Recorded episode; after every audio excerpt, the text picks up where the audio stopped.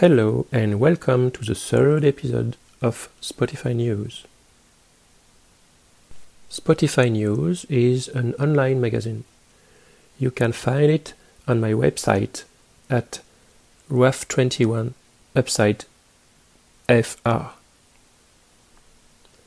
The podcast version is a spotlight on one artist, and this month we are discovering Thomas Kessler, a German composer. He started learning and playing the piano at the age of nine.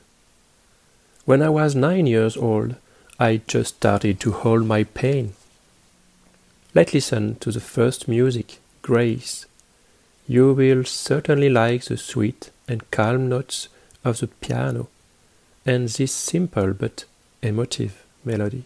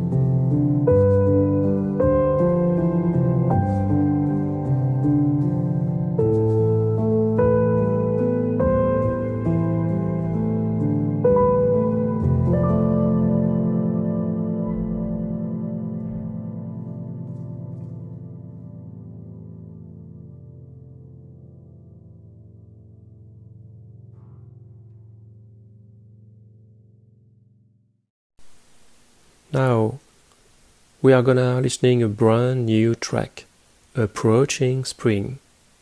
Listen how sweet is each note of the piano. We seem to be in a dream, thanks to the magical reverberation.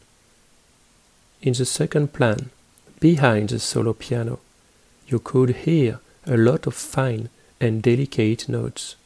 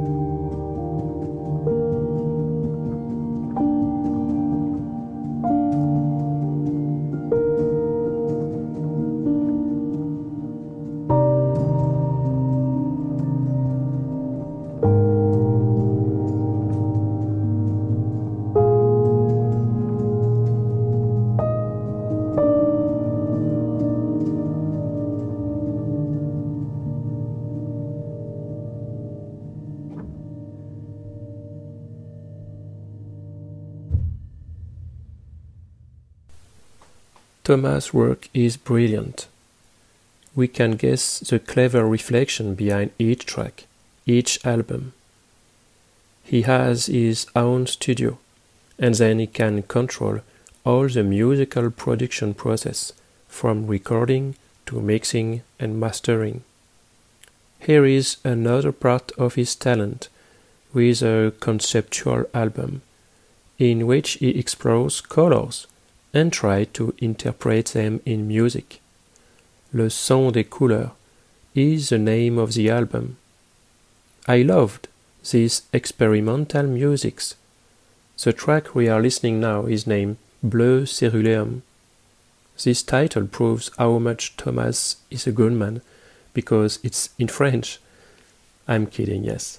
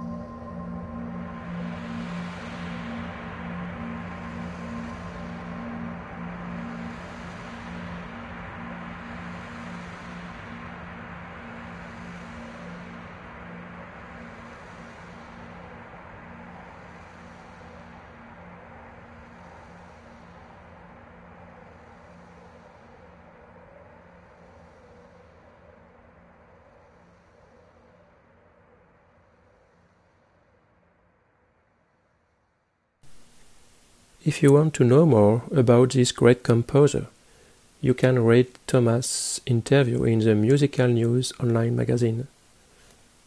You can find it on my website or on my Facebook page. For the last track, I have chosen an original one which shows all the various genres of music composed by Thomas. Into Darkness, released in 1995 in the album On Earth. It's a modern music with beats and sound effects. I let you with this last music. I hope you liked Thomas' music. You can follow him on Spotify or visit his website. Rendezvous next month for another episode of Spotify News. Vive la musique!